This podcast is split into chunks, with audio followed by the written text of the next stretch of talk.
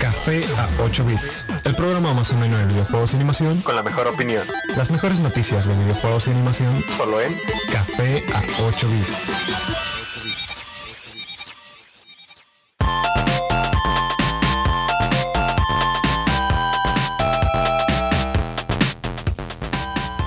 Muy buenos días a todos y todos, bienvenidos a una nueva emisión de Café a 8 bits, transmitiendo desde Camino en Frecuencia Tech, Campus Monterrey y trayendo las mejores noticias dentro de la industria de la animación y los videojuegos. En esta ocasión nos encontramos en cabina sus locutores Uriel Reyes Y Guillermo Mejía. y en esta ocasión tenemos, bueno, aprovechando, el- aprovechando que estamos en nada de L3, tenemos un invitado especial dentro de- entre nosotros.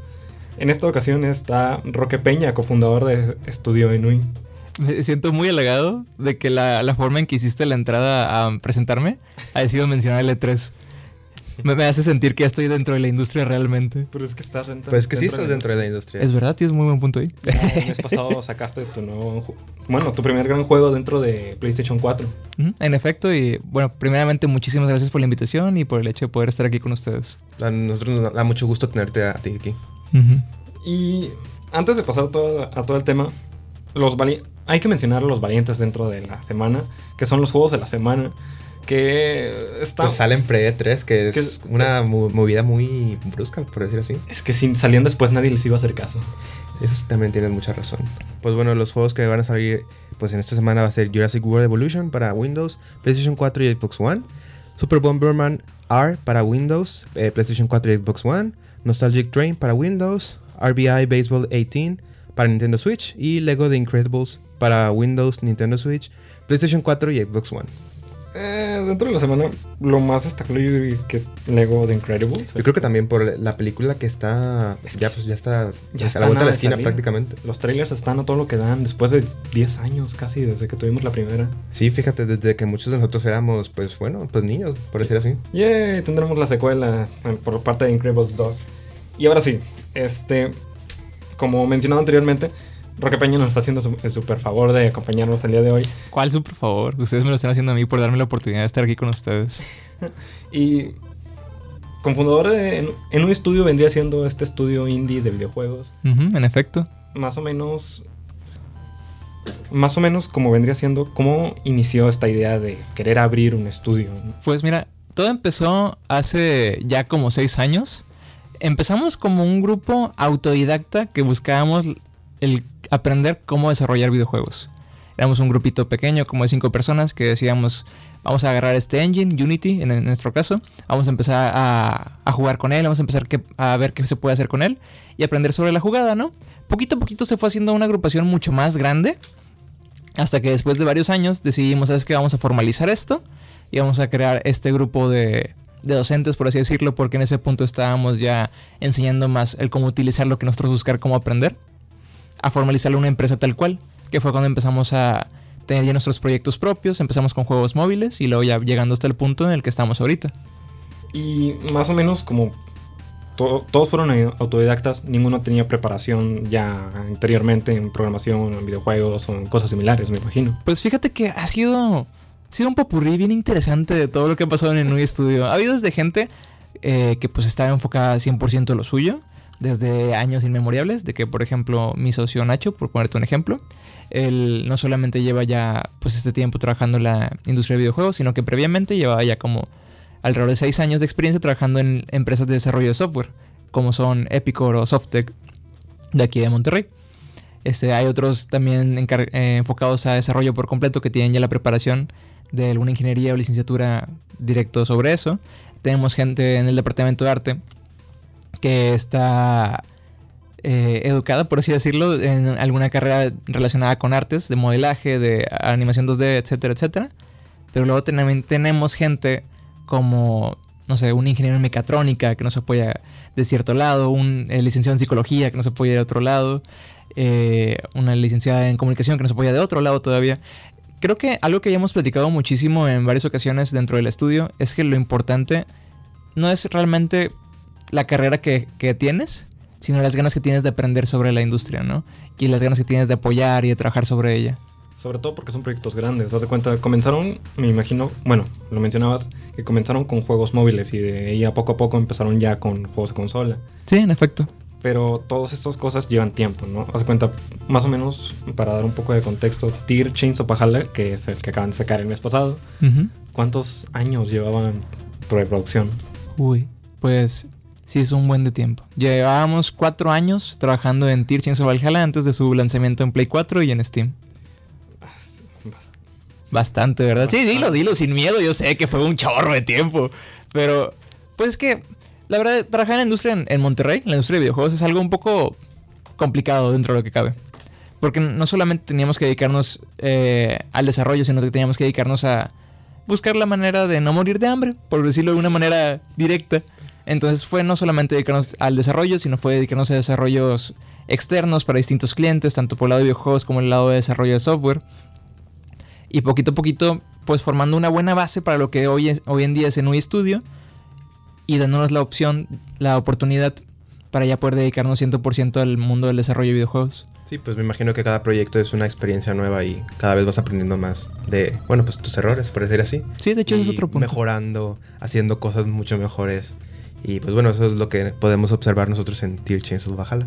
Sí, de hecho es otro punto que, que tienes mucha razón. No solamente fue el hecho de tener que dividir fuerzas para poder hacer que esto no fuera de que una experiencia de una sola vez, sino dejar las bases para poder seguir con esta empresa bien cimentada. Sino como tú mencionas, cada año, cada nuevo proyectito, cada nuevo este, trabajo externo, cada nueva aplicación para móviles que hacíamos, era aprender más y más y más. Y honestamente no creo que TIR hubiera sido lo mismo si no hubiéramos tenido todas estas experiencias. Y sobre todo eso, súper, más que nada como por curiosidad, ¿empezó la idea, empezó la idea de TIR antes de fundar todo en UI o ya en el proceso o... Fue ya cuando decidimos formalizarlo. Teníamos la idea así vagamente de que, oh, estaría excelente, vikingos en el futuro. Pero hasta el momento en que ya hicimos algo formal, que ya estábamos precisamente los que fundamos la compañía, que ya decidimos cuáles eran los pies y la cabeza de lo que iba a ser Tear Chains Valhalla.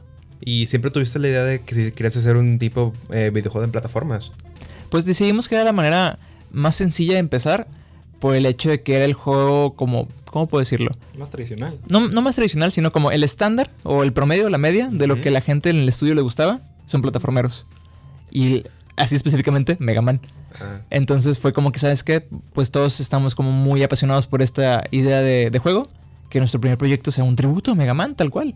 me imagino que en todos pues tus colaboradores, tus trabajadores, tus amigos, tus, tus compadres, como quieras decir, Mis nakamas. Eh, con todos tienes diferentes pues experiencias jugando este tipos de plataformas diferentes. Entonces imagino que cada quien tuvo pues eh, una, una idea de qué agregarle al, al juego creando pues lo que terminaron haciendo, ¿no? En efecto, siempre ha sido un, un proyecto en el que muchos corazones han estado involucrados.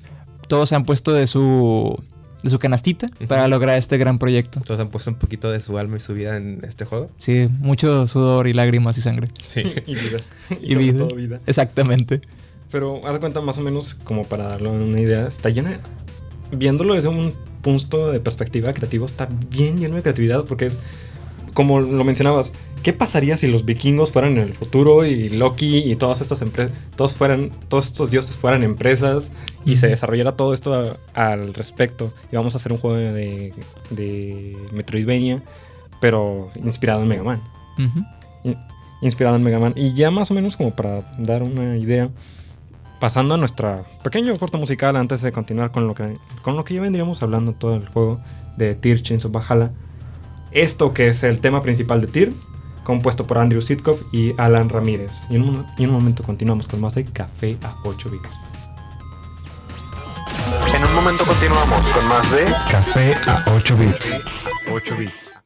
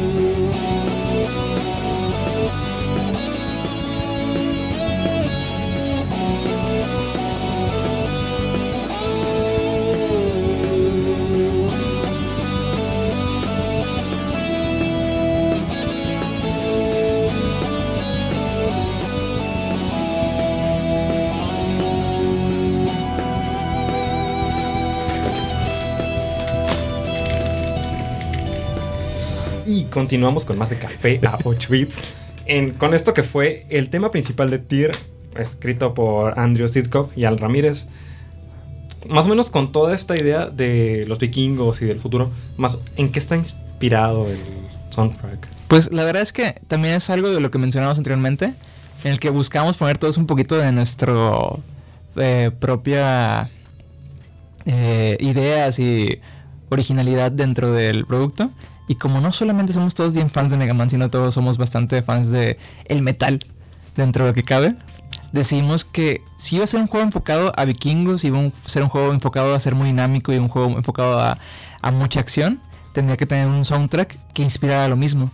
Entonces buscamos hacer como que esta clase de combinación de metal, un poquito medio sci-fi, que escuche mucho este concepto de que es industrial, para que combinara también con el resto de la, del ambiente que se ve en el, en el videojuego. Yo lo que pude notar es que normalmente cuando yo pienso en música futurista siento pienso en tip- música tipo vaporwave. No sé si el mismo tipo de de pues de, De conceptos. Sí, pero lo que es, es- estaba notando ciertas ton- tonalidades en así como tipo futuristas que me recuerdan mucho al vaporwave en este en este tema que pues bueno, no sé si se basaron en algún tipo de eso. Fíjate que para nada, güey. Bueno, pues La, ver- la verdad es que a mí me encantaría, y me estás dando ideas tremendas para, para la secuela, y poner de que una, una imagen de Tyr así, de que como estatua griega, ya es que lo ponen mucho con todo lo relacionado con Vaporwave, sí, sí. también estaría bastante bien. Pues, es- eso es mi concepto de, de futurista tipo vaporwave, no sé, con los colores neones, este, moraditos y cosas. Fíjate que quizás es porque vamos siguiendo mucho la línea de el estilo de la moda cyberpunk a la hora de diseñar todo el ambiente de Tyr Chains of Valhalla. De hecho, creo que si podemos de- dividirlo, desmenuzarlo en pedazos, podemos decir que of Valhalla es un tributo a Mega Man Ujú. basado en mitología nórdica en un mundo cyberpunk.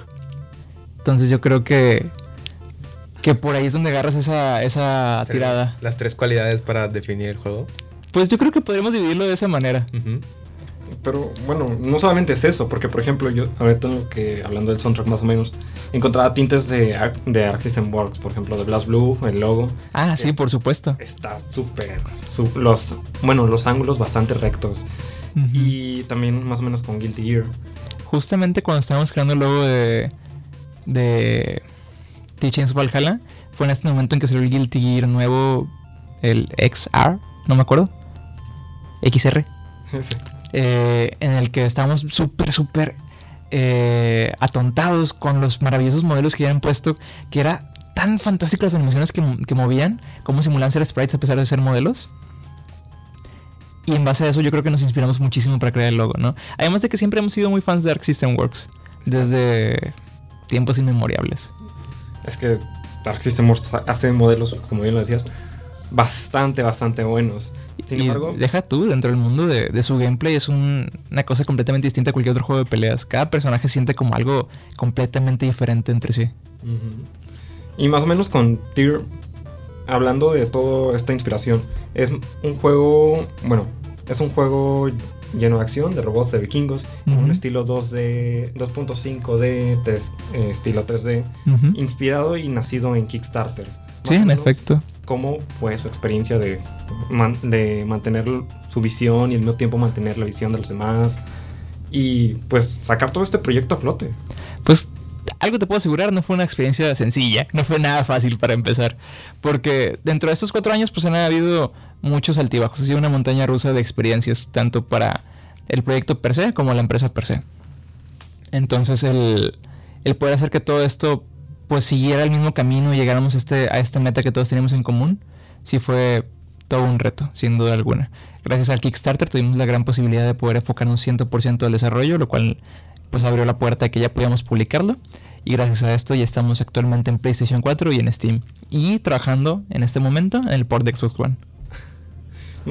Más o menos, para continuar con esta línea, Kickstarter, ¿qué fue lo más difícil? Porque mencionabas que estaba difícil mantenerlo todo como a medida, pero ¿qué era lo que se les más dificultó? Lo más difícil yo creo que era dar a conocer al Tear Chains of Valhalla fuera de México. Teníamos pues bastante segui- seguimiento por gente eh, pues de aquí, nacional. Pero honestamente la gran mayoría de la gente que te, que te apoya en esta clase de campañas Y algo que también tienes que tener muy en cuenta a la hora de desarrollar un videojuego en cualquier parte del mundo es que tu mercado más grande va a ser fuera de, de tu país. No solamente estoy hablando de que diferentes partes de América, estoy hablando de diferentes partes de Europa, también Asia. Tienes que tratar de pegarle a todas partes. Sobre todo porque, pues, si entendemos que el mercado en México no es grande, siendo honestos, eh, los videojuegos se consumen mucho, pero la producción no es tanto.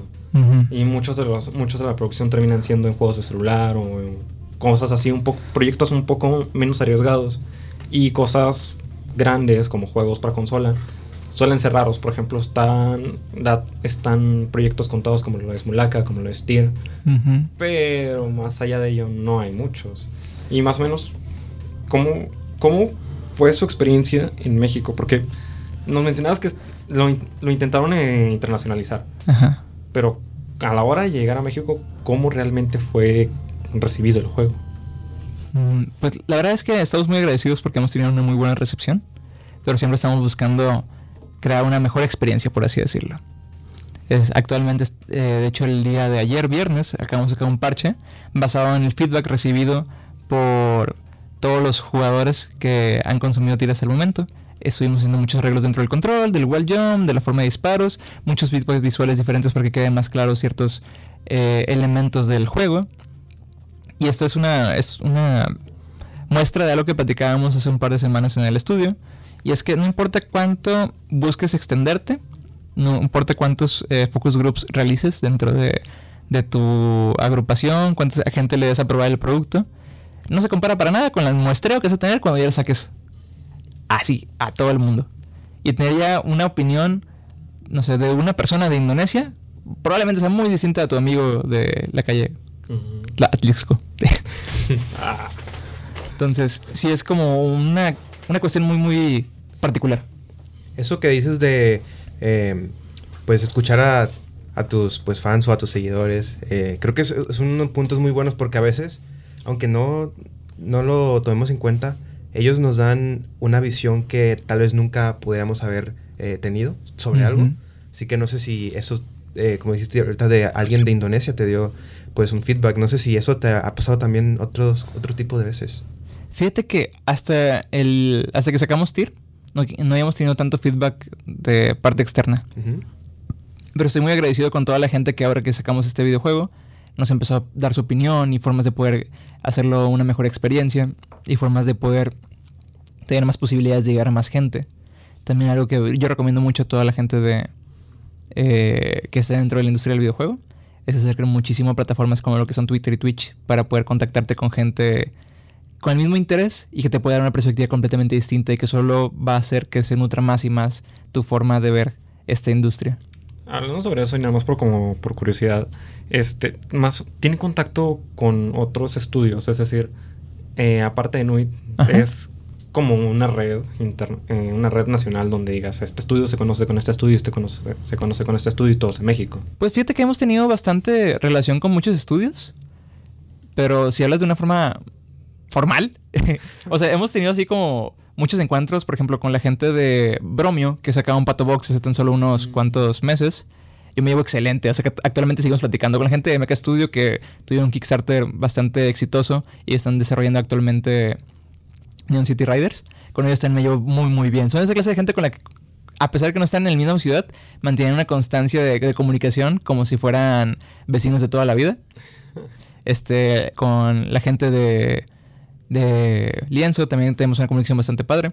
La gente, de, de, hecho, este, le mando un saludo a Ever de Lienzo, que él nos estuvo apoyando muchísimo con mucho feedback dentro de, del proyecto. Y al señor Adolfo Aguirre, que es como la, la cara de, de, Lienzo, que también nos estuvo apoyando por ese lado. También de estudios eh, locales, la gente de Broccoli Robot, que solemos ver muchísimo en los eventos que organizamos de Global Game Jam, que se hace una vez al año. Este Ceritos Studio, hay, hay varias razas, tanto formales como informales, con los que hemos tenido la oportunidad de cotorrear y pasarla bien. Pero de una forma así formal, formal, existe esta agrupación conocida como la Asociación de Desarrolladores de Videojuegos Mexicanos, que es como el sindicato mexicano de desarrolladores de videojuegos, en el que cual puedes ustedes buscar información sobre cualquier desarrollador formal dentro de, de México, ver sus formas de contacto, ver cómo trabajan en conjunto y te hace te da mucho apoyo en cuestiones de acercamiento con diferentes tipos de eh, convocatorias gubernamentales y cosas por el estilo. Pues sí, más o menos como desarrollado por fans, bueno, estudios desarrollados por fans y para fans prácticamente, que crecieron con los videojuegos y ahora están, están dando su granito de arena o su aportación adentro de todo, lo- todo lo que amamos al final del día. Eso que dices tú acerca de todos, cómo los- todos los estudios están reunidos, eso me encanta la idea así de tener una comunidad de, de videojuegos así, sobre todo en estudios, aunque sean pequeños, que sean grandes, eh, pero que todos estén juntos. en- me, me siento, me siento así como, no sé, como... Sonrojado. no sé, por el, que vamos empezando eh, a, creer, a crear este tipo de, pues, de comunidades. Y también, no sé si podría preguntarte de que no sé si, si ustedes tuvieran la idea de mm, juntarse, algunos estudios, no sé, en tipos conferencias grandes o eventos grandes para poder promocionar más este pues sus productos. Sí, de hecho, es algo que nos gustaría muchísimo llevar a cabo. Y es algo que hemos estado platicando tanto de manera formal como informal. Eh, cómo podemos trabajar en conjunto y sacar esta industria más y más a, a flote. Porque al final de cuentas yo creo que es la razón por la que, como tú mencionas, es una comunidad tan fuerte. Y es porque todos tenemos el mismo objetivo. Y es que en México se deje de ver solamente como una industria de compradores de posibles clientes y se vea como una industria de posibles desarrolladores. Algo que me gustaría ver es como, ve- no sé, verlos ustedes en eh, conferencias tipo Comic Con o no sé si... Bueno, conozco algún nombre de al- de videojuegos, no sé si... Este, la GS, L3. Yo, mi sueño es llegar a Como L3. un, un E3 mexicano, algo así. Puede ser. Mexi- mexicano no creo. Pues no, Bueno, no, quién sabe. no- no sería tan... Pues hace unos cuantos años se vio una convocatoria llamada la Latin Game Conference, que de hecho fue aquí en Monterrey, que buscaba más o menos esa idea, hacer como una clase de evento de desarrolladores donde pudieran eh, traer tanto a los grandes poderosos como PlayStation, Xbox, Nintendo, a exponer lo que ellos iban a, a traer a México ese año, como los pequeños desarrolladores a empezar a pues, hacer conexiones y cosas por el estilo. Incluso un indie festival o... Eso- eso el- buenísimo. estilo. ¿Cómo, cómo me encantaría un concepto como PAX aquí? Sí. Ah. Sí, siento que sería fantástico. Imagínate, básicamente una, una fiesta de pizza y videojuegos, pero a nivel así industrial. Yo siento que sería algo que podría funcionar bastante, bastante aquí. Algo así como la mole, bueno, Ándale, pero enfocado a desarrollo. pero... siento que estaría sí. padre. ¿Por qué no? Haz de cuenta, realmente si se le continúa dando apoyo a esta industria, como bien lo decías, que deje de ser una industria de nicho donde sea nada más el consumo para pocas personas y deje y, aún- y crezca, realmente crezca más allá de lo que de los productos pequeños Ajá. y que se dé todo esto con productos como por ejemplo con lo que fue TIR y lo que es TIR que se venía publicando ya el mes pasado más o menos a partir del 8 de mayo Sí, en efecto. y todo este juego de plataformas, más o menos inspirado, tenemos, bueno, tenemos una idea que viene inspirado desde Mega Man, pero más o menos cuáles fueron sus otras inspiraciones para el juego, o Pues, qué los llevó ahí en el juego. como mencionaba, la principal fue, fue Mega Man, pero nos vamos también mucho sobre la mitología nórdica. Básicamente lo que buscábamos era traer una reinterpretación del Ragnarok, que es el concepto de el apocalipsis de los nórdicos, por decirlo de alguna manera, y reinterpretarlo a un futuro distópico en el que reinterpretamos cuestiones como las grandes bestias mitológicas como robots gigantes, en la que reinterpretamos los conceptos de los dioses y deidades como distintos hombres de mucho poder dentro de la historia, como este, grandes científicos, grandes empresarios, este, grandes políticos, y cuestiones como la magia en sí, llevarla a que fuera tecnología per se. Entonces, interpretando toda esta historia, damos como un, un camino, una guía para poder darle pies y cabezas a, a este videojuego. Entonces combinamos todo, pues como mencioné al principio, básicamente es llevar vikingos al futuro. ¿Por qué no? De cuenta, darle vikingos al futuro y de ahí que se reinterpreten personajes como por ejemplo, uno que me gustó mucho y que lo estaba leyendo, es de Oswaldin a Odin, de, o de personajes como Lemus Oki a el Loki, el. Oki, cosas así que verías en Mega Man pero que no los veías tan parodizados de alguna manera. Sí, pues claramente se nota ahí nuestra inspiración. Sí. Y pues, por ejemplo, Oswaldin, Odín, puedo hablar un poquito sobre su interpretación, siendo él el dios de todo, el padre de todo en la mitología nórdica. Eh, lo que él es aquí es básicamente el científico maestro que creó toda la tecnología que logró llevar a Midgar hacia el punto tecnológico en el que está. Es por eso que es como el mismo, si, el mismo significado, misma definición pero en un contexto diferente, ¿no? Este, a, a final de cuentas, la historia ronda sobre el Ragnarok, así que no es ninguna este, locura que se hagan a pensar que el concepto es que buscan acabar con Odín, Loki, para tomar control de todo y esp- despertar al Jormungandr. O al yogur grande, como le hicimos en el estudio. Yogur grande. Este personaje pues busca apoderarse de todo a través de destrucción y caos. Y cae en ti, Tyr, el detenerlo, acabar con los seis robots maestros, por decirlo de alguna manera, y acabar con sus maléficos planes. Todo esto a través de pura acción plataformera en 2D, 2.5D, Realmente con mucho metal. mucho metal. Mucho Arc System Works metido en ello. Yes, sir. Y más o menos, bueno, es que el tiempo se nos viene encima, realmente nos quedan nada más un par de minutos para ello. Pero Enui acaba y continúa dándole apoyo a Tyr. Pero más o menos, ¿qué tienen planeados para su siguiente gran proyecto en Pues- momento? Honestamente no puedo hablar mucho al respecto, pero te doy así como una pistilla. Estamos trabajando con un cliente este, eh, en un proyecto que va a ser también publicado para Steam y otras plataformas, el cual vamos a estar hablando mucho más de él eh, próximamente. Pero lo que les puedo decir es que es enfocado en multiplayer con mucha, mucha diversión. Mm, Lo siento, no puedo decir más. no hay más. Es un Bueno. teaser nada más, ¿no? Exactamente, pero tienen la, la exclusiva, ¿eh? La- ahí está algo. Y, tío, bueno, al menos. eh, sacaron el parche hace un par de días.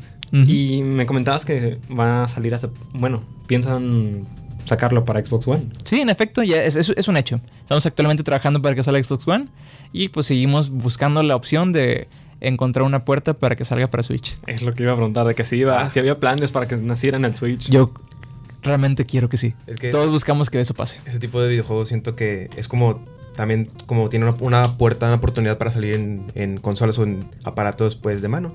Así Sí. que eso sería muy bien. Sí. Sería muy buena. Yo creo que o sale en Switch o sale ya en Dreamcast, cualquiera de los dos. el que sigue más vivo. Exactamente.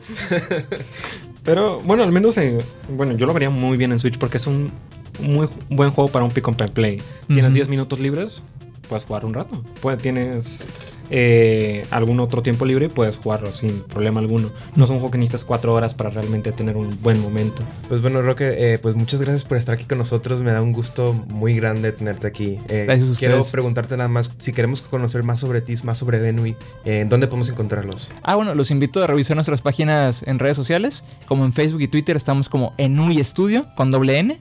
E-N-N-U-I Studio. En Instagram estamos como Enui-Studio. Si quieren buscar directamente cuestiones sobre Tear Chains sobre el Hala, está actualmente para compra en Steam y en Play 4. Lo repito, es T-Y-R, Chains of Valhalla. Ujú. Y tiene su propia página de Facebook. La pueden encontrar como facebook.com slash Tear the Game. Y ahí te podemos encontrar en cualquier manera. Así es. Y si quieren buscarme a mí personalmente, estoy en Twitter como Roque con 8 S. Y bueno, bueno. Muchas, bueno, reiterando, muchas gracias por habernos acompañado el día de hoy.